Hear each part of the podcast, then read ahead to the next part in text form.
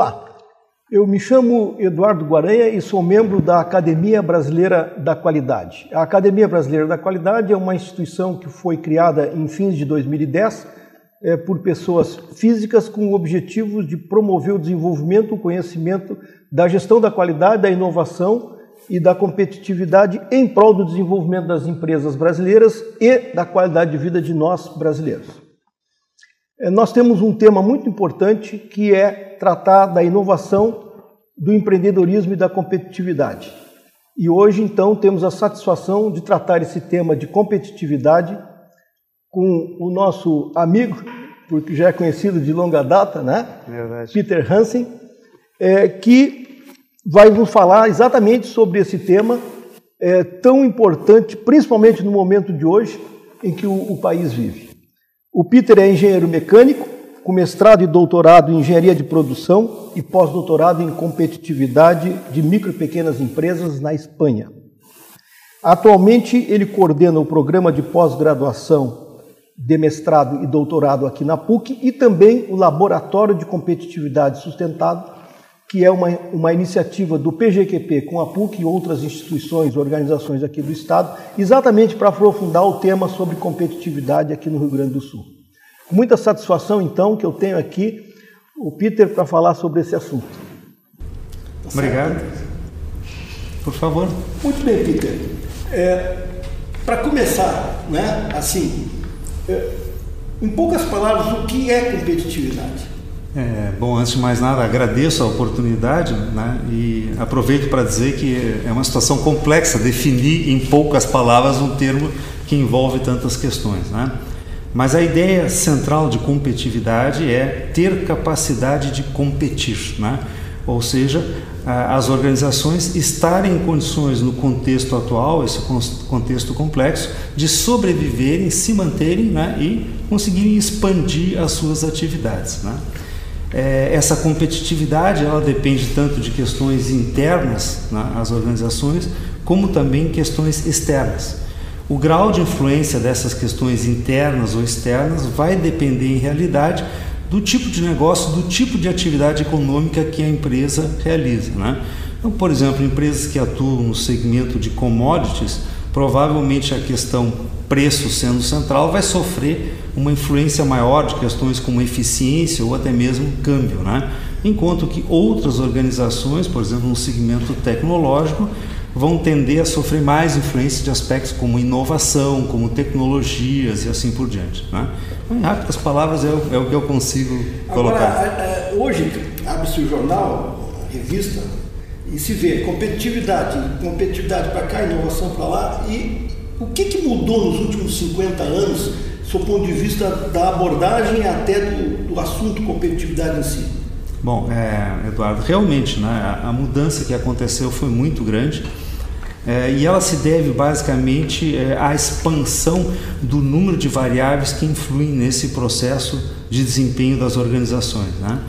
É, desde é, meados é, do século XX, se, se, vem verificando uma, uma, uma um progressivo aumento da competição, passando inicialmente por aspectos como volume de produção, depois o preço passou a ser uma, um, um elemento relevante, na sequência a qualidade passou a se tornar um pré-requisito, depois a flexibilidade de atender os clientes e até nos anos mais recentes a questão da inovação.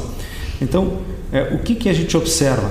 Há um, uma incorporação progressiva de um maior número de variáveis que precisam ser consideradas para que a organização tenha sucesso na atividade que ela realiza. Em anos mais recentes, nós tivemos, tivemos a incorporação da, da gestão ambiental, da importância da tecnologia, da informação também. Da sustentabilidade, mais recentemente. Da sustentabilidade, da responsabilidade social, da necessidade de transparência. E o que isso nos mostra é que, na verdade, o processo de gestão organizacional se tornou cada vez mais complexo por, esse, por essa chegada de novas variáveis que precisam ser consideradas em algum grau pelas, pelas organizações ou é, em nível de restrição de serem atendidos num grau mínimo ou de serem efetivamente o diferencial da organização. Então, é, objetivamente respondendo, é muito mais complicado o processo de gestão das organizações hoje É. É mais difícil ser competitivo hoje do que era 20, 30 anos atrás, ou até mesmo 50, como documentaste, sem dúvida nenhuma. E o que, que diferenciaria hoje uma organização com foco na competitividade de uma organização, entre aspas, dita comum, que está no mercado para colocar seus produtos, ou se vendeu, vendeu, ou se está bem posicionado, enfim. Existe uma diferenciação que a gente possa enxergar assim, aquela organização ela busca competitividade porque eu percebo traços na gestão, na estratégia, na cultura de que isso é um fator importante para ela. Sem dúvida nenhuma. Né? É evidente que ele vai variar de organização para organização, dependendo do tipo de atividade que ela realiza. Né? Mas a questão fundamental, eu diria, que é a capacidade da organização entender esse cenário onde ela está atuando. Né? Quer dizer, é, quais são as variáveis relevantes, os chamados fatores críticos de sucesso, né? E quais são as questões, principais questões intervenientes nisso, e a partir dessa, dessas informações existentes no ambiente, conseguir extrair isso, identificar o que é relevante e montar uma estratégia. Esse processo que ganhou importância ao longo dos últimos anos se chama de inteligência competitiva. Né?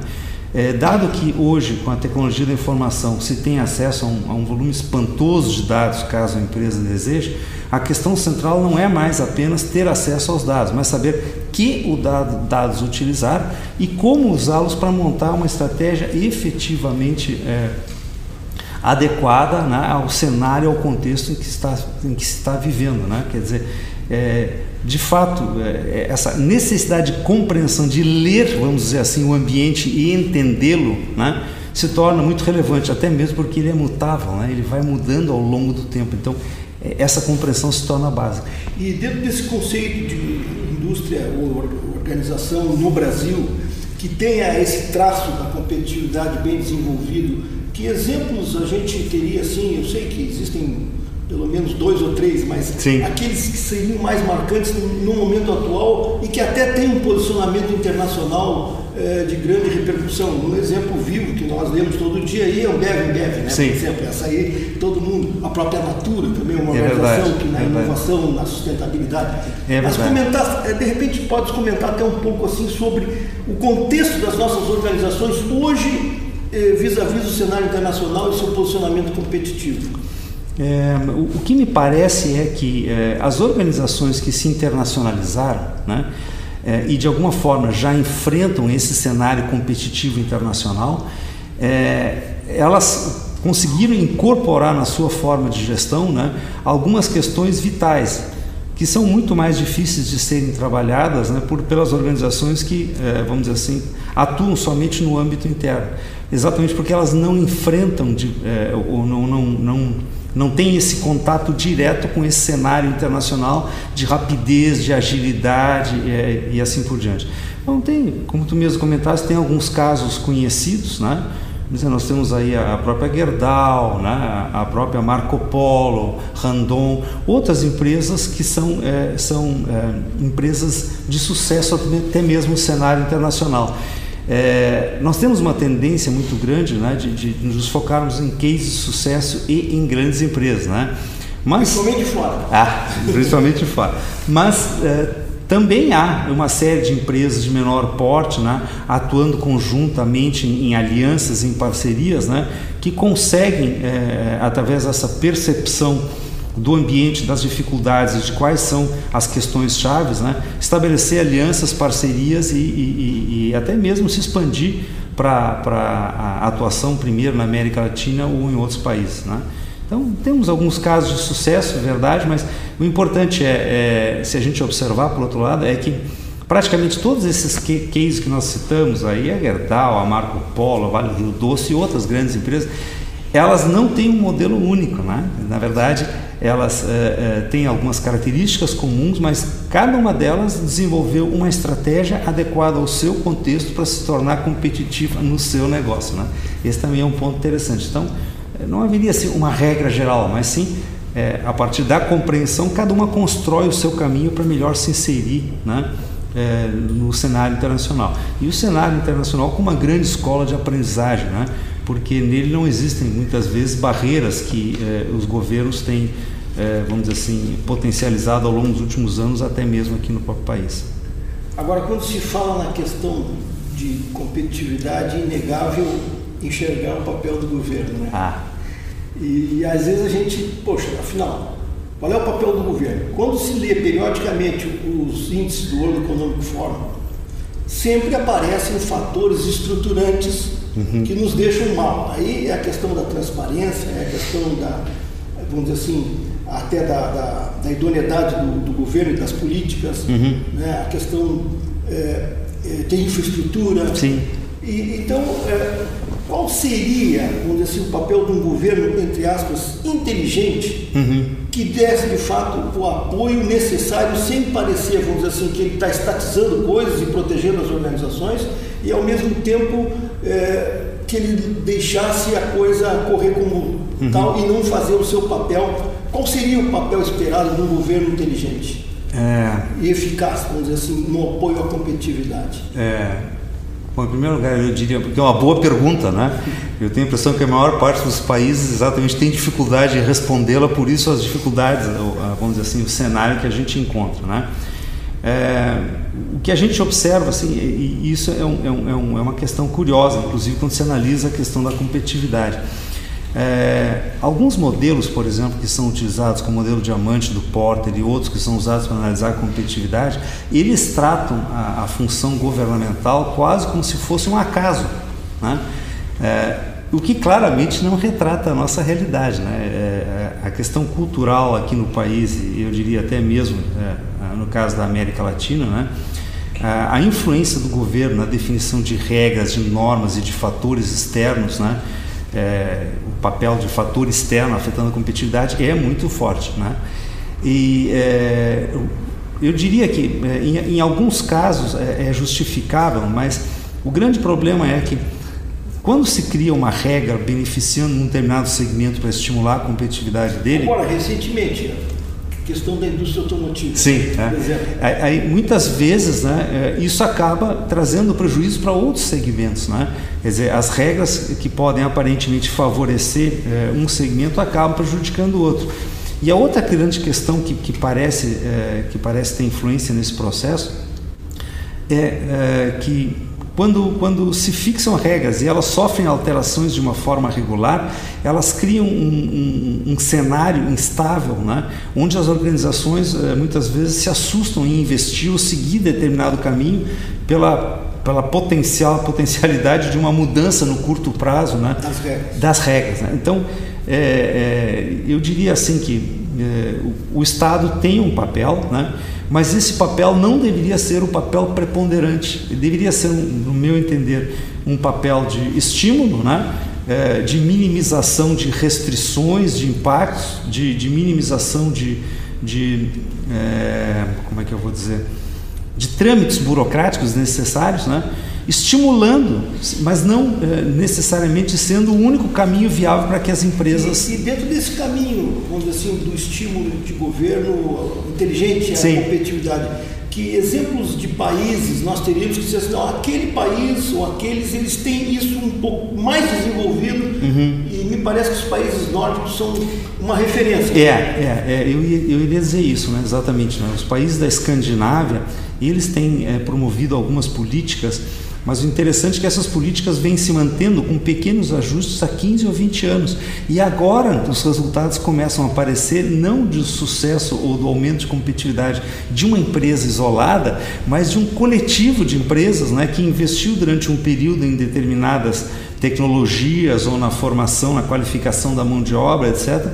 E agora tem-se uma massa crítica, né? todo um conjunto de organizações que evoluiu. Né? Então, realmente, nós temos políticas públicas interessantes, inclusive de suporte a P&D e de trabalhos conjuntos com pequenas e médias empresas Suécia, Noruega, na Dinamarca. Noruega, nos últimos anos, tem tem tido, claro, é, também impulsionado pela questão da disponibilidade do petróleo, mas ela tem crescido muito no cenário, no ranking internacional, né? É, pelas, pela, pela capacidade das pequenas empresas de fazerem frente a, a outros, a outros é, é competidores internacionais. Né? Mas sem dúvida nenhuma, é, é, políticas de longo prazo mantidas mesmo é, havendo alternância nos governos, elas têm se mantido e têm sido um suporte importante, porque as empresas têm uma noção clara de esta é a direção. Né?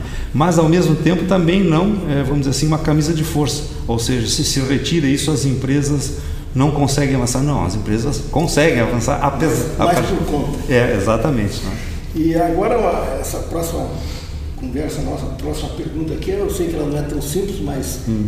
é, a, a relação entre inovação, qualidade, empreendedorismo e competitividade. Esses quatro, vamos dizer, normalmente uma organização, quando tem sucesso, ela tem dois, três ou quatro desses, os quatro desses Sim. pontos em algum momento da sua vida ela se desenvolveu bem ou ela está num nível razoavelmente bom. Né? Então, inovação, qualidade, empreendedorismo e competitividade. O que nós teríamos de aspectos comuns a uma organização que busque a integração desses quatro fatores é, para o seu sucesso? É, eu vou tentar olhar cada um deles individualmente, porque no, no coletivo pode ficar um pouquinho complicado. Bom, a qualidade que 30 anos atrás ou 40 anos atrás era um diferencial, né?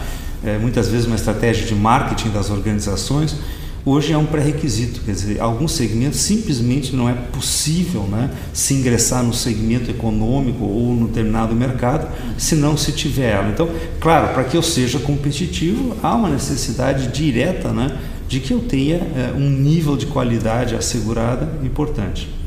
O empreendedorismo, é, o empreendedorismo é, é, até é uma questão interessante. É, ele me parece mais ligado né, é, à questão da cultura regional e nacional, né? ou seja, os hábitos, os costumes de uma população, eles influem em grande parte determinam o grau de empreendedorismo. É, é certo que nós podemos estimulá-lo, né, mas tem muito a ver com o próprio perfil da população. É, isso é possível ver, por exemplo, em diferentes regiões do mundo onde é, condições similares foram propiciadas de estímulo a atividades econômicas em alguns locais né, é, é, tiveram um sucesso muito grande e em outros não, porque não estavam diretamente alinhados com as questões da, da, da cultura da população. Né. É, o, o Isso tem a ver com uma micro pequena empresa? Também, também, né? Teu pós-doutorado. Isso, isso, né? Isso, isso, é uma coisa que se percebe, por exemplo, é, em regiões é, onde grande parte da população sobre, sobrevive ou tem seus rendimentos como funcionário público, né? É, o efeito de um curso de empreendedorismo, um curso superior, ele é muito menor que em regiões onde tipicamente a, a, a população tem, tem exatamente, né? Então isso é uma coisa que, que, que, se percebe. Mas por outro lado, o empreendedorismo, né? Ele naturalmente estimula a competição e por consequência, né? Ele obriga, quer dizer, ele, ele contribui para essa noção de competitividade e para as empresas entenderem a relevância disso, já que como ele estimula novos negócios, estimula a competição. A inovação, né, por sua vez, é vamos dizer, um dos, um dos fatores competitivos mais recentes que ingressaram nesse cenário competitivo. Né?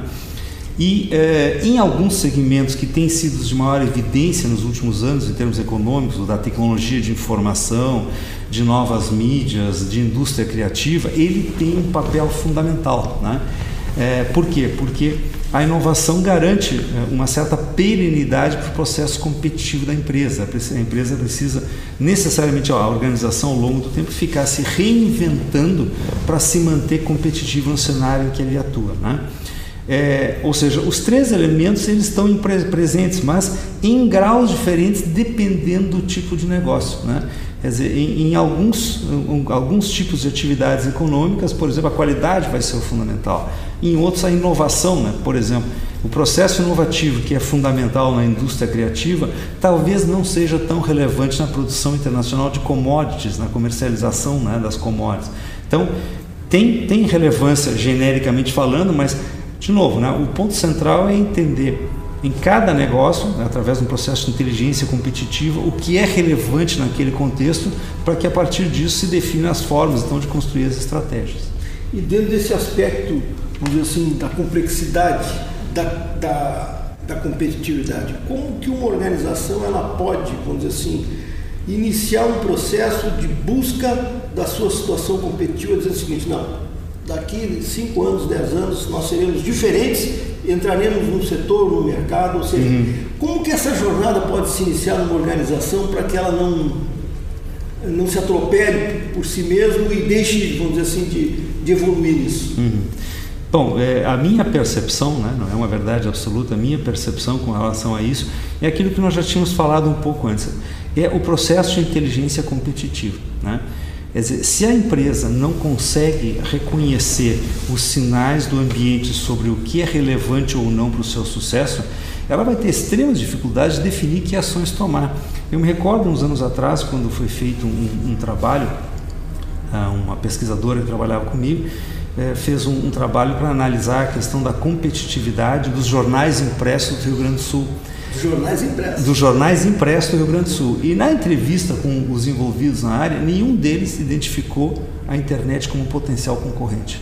Ou seja, não estava no cenário competitivo dele. Nós podemos ver o que aconteceu nos últimos anos. Né? Dizer, ano a ano reduz a quantidade de jornais impressos. É, recentemente né? o Sul aqui saiu da, da é, publicação ex, em forma de papel. Exatamente. Né? E, no entanto, como eu disse, há, há cinco anos atrás, ou um pouco mais, seis anos atrás, não havia percepção por parte das empresas jornalísticas de que a internet era um grande competidor. Então, a compreensão das variáveis envolvidas, né? Nesse cenário competitivo. É, o que, que é relevante? Por que a organização sobrevive?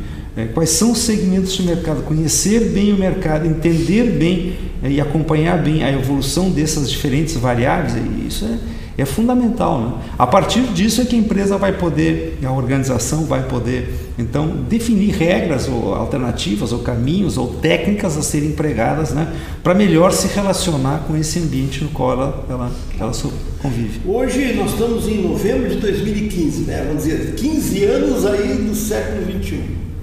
Qual é o futuro da competitividade no Brasil e no mundo e falando um pouquinho mais que a gente escuta muito a questão da cooperação. Sim. Né? Então a competitividade ela vai ser mais agressiva, vai ter um grau maior de cooperação. O Brasil, vamos dizer assim, com tudo isso que a gente tem visto aí de questões de infraestrutura, questões de, de falta de, de, de políticas claras, a própria questão da corrupção, a questão do dólar a 4,10, 4,15, é toda essa questão envolvendo o, a aflição hoje que né, as empresas e até as pessoas vivem. Como é que a gente pode vislumbrar, vamos dizer assim, um progresso ou uma situação, vamos falar assim, para os próximos cinco anos, tanto em termos de Brasil quanto em termos de mundo? Se é, é possível. É, eu ia começar, Eduardo, dizendo isso, olha, eu não tenho bola de cristal, né? E, e, ao mesmo tempo, o que, que a gente percebe assim, né? É, o cenário, a, a, única certeza que me parece algo mais concreto, assim, mais perceptível, né? É a ideia de que o, o cenário vai se tornar progressivamente mais complexo, né? É, o fenômeno que já vinha acontecendo na segunda metade do século XX de ao, com o passar dos anos ser cada vez mais complexo a gestão das organizações pelo crescimento do número de fatores influem no desempenho da empresa, né? Mas é, é conhecido o fato aí, a Amazon, os oito primeiros anos, né, ela deu prejuízo. Hoje ela começa a, a, a, dar lucro, ou seja, algumas daquelas formas tradicionais de se avaliar o resultado de uma empresa, né, elas estão sucumbindo. Quer dizer, uma empresa num ano tem um resultado fantástico, dois anos depois ela foi comprada ou não existe mais. Então, o processo tende a se tornar mais complexo, isso sem dúvida nenhuma. Né? É, além disso, tem imponderável. Dizer, nós temos algumas dessas relações internacionais aí, efeitos de grupos de interesse, sejam econômicos, sejam religiosos, né, provocando um, uma complexidade muito grande no processo. É, é, então, isso nos leva, é, eu diria assim, essa ideia do processo de inteligência competitiva, das empresas estarem analisando continuamente o contexto, percebendo as mudanças, né, é, isso precisa ser trabalhado né, de uma forma mais intensa, é, até porque, por exemplo, um exemplo claro dessa necessidade de adaptação do processo de planejamento das empresas é, o, é a própria situação que aconteceu com o planejamento estratégico. Né? Dez anos atrás se fazia planejamento estratégico para daqui a dez anos. Né? Se nós ficarmos agora dentro dessa falácia, esperando que todo mundo fique parado, enquanto nós seguimos o nosso programa para os próximos 10 anos, provavelmente quando a gente chegar ao, final dos 10 anos, o mundo é completamente diferente daquilo que nós tínhamos planejado. Então, continuamente está acompanhando o cenário, percebendo esses elementos, né, eu diria que, que, que é, é, vamos dizer assim, o melhor caminho. Agora, seguramente vai se tornar progressivamente mais complexo, quer dizer, à medida que aumenta o número de variáveis em jogo, né, ou seja, a empresa tem que ser, a organização tem que ser rentável, é, tem que produzir um produto de qualidade, ser flexível para atender as demandas do cliente, ser rápido e confiável nos prazos de entrega, né? ser ambientalmente sustentável, ela precisa ser socialmente adequada, ela precisa atender eh, requisitos de normas, etc. Isso leva um número muito grande de variáveis, né? E é, gerir isso, atendendo num grau mínimo todos esses elementos ao mesmo tempo, vai tornar o processo progressivamente mais complexo. É, o que eu me imagino é que é, Dentro desse cenário atual, onde as empresas não, não mais eh, competem de forma isolada, mas sim na forma de cadeias, né? é a cadeia produtiva da Ford competindo, por exemplo, contra a cadeia produtiva da GM, o estabelecimento de parcerias e de relações dentro de um processo coopetitivo, cooperando na obtenção de, recursos e de insumos, mas competindo pelo mercado, pelo consumidor final, me parece um caminho inexorável. Né? Quer dizer, é, as empresas terão de aprender a, desenvolver é, formas, alianças e é, maneiras estratégicas de conjuntamente tratar algumas dessas questões, onde elas isoladamente não têm mais condições de atender todos os requisitos exigidos pelo mercado onde elas atuam. Né? Então, é um processo, eu me imagino que se tornar, tornará progressivamente mais complexo. Muito bem, estamos concluindo a nossa entrevista e eu gostaria de fazer um uma última colocação para o Peter, se tu tens alguma mensagem, algo assim que gostarias de deixar ao final como uma conclusão, como um direcionador, muito importante, porque a nossa intenção é que esse tema ele passe a ser cada vez mais discutido em todos os fóruns organizacionais, empresariais, de estudantes universitários e que as pessoas digam, poxa, isso é uma coisa com que eu tenho que me preocupar, porque vai fazer falta não só para a minha geração, uhum. como para as gerações futuras. Ou seja, não tem como sair de uma situação fazendo da mesma forma. E fica a tua.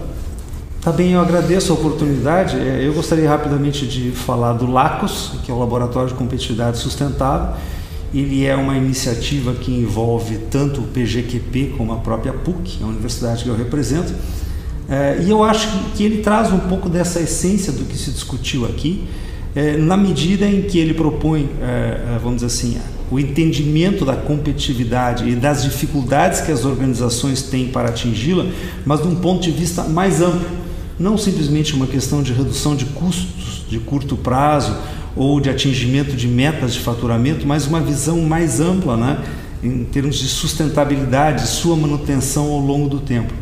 É, é, esse laboratório, ele, ele é, além da, da, questão técnica, né, do tema que é estudado, eu acho que ele tem um papel muito importante em aproximar a universidade do meio empresarial, é, procurando mostrar que é sim possível se fazer pesquisa científica é, relevante em termos de publicação, mas também é possível fazer pesquisa que traga resultados concretos para as organizações em termos de identificação, de diagnóstico, de eh, identificação de problemas ou de questões a serem melhoradas e até ajudar na formulação de políticas. Né? Então, eu gostaria de convidar a, a quem nos assiste né? É, dentro, a entrar no site. Dentro de algumas semanas nós teremos o site do Lacos à disposição. E se quiserem fazer contato, por favor, né? É, vai ser uma honra a gente poder dividir um pouco dos, das nossas dúvidas, das nossas discussões né, sobre a evolução do processo e até mesmo mostrar alguns resultados que a gente já obteve na pesquisa realizada com 300 empresas do país aqui no ano passado, comparando a questão da gestão sustentável dentro desse conceito de, é, de, de, competitividade sustentável, né? É, os nossos resultados no Brasil frente aos resultados obtidos no exterior em pesquisa similar pelo MIT. Tá? De minha parte era isso, muito obrigado, agradeço a oportunidade. Muito obrigado, Peter, e até a próxima entrevista. Até.